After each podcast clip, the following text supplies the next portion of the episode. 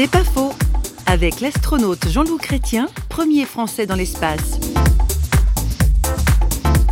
Quand on est tourné vers la planète, euh, on flotte au-dessus de la planète, on voit l'horizon. Et en sortie extravéhiculaire, les nuits orbitales sont longues. De voir effectivement cette voûte céleste, euh, on se rend compte d'abord de la, beauté de cette immensité et puis de notre euh, petitesse.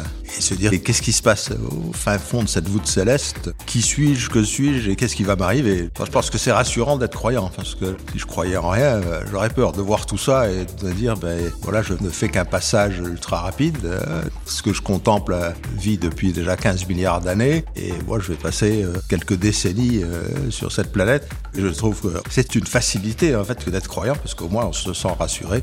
Tout ça, c'est pas fait pour rien. Je suis pas là pour rien. C'est pas faux, vous a été proposé par parole.ch.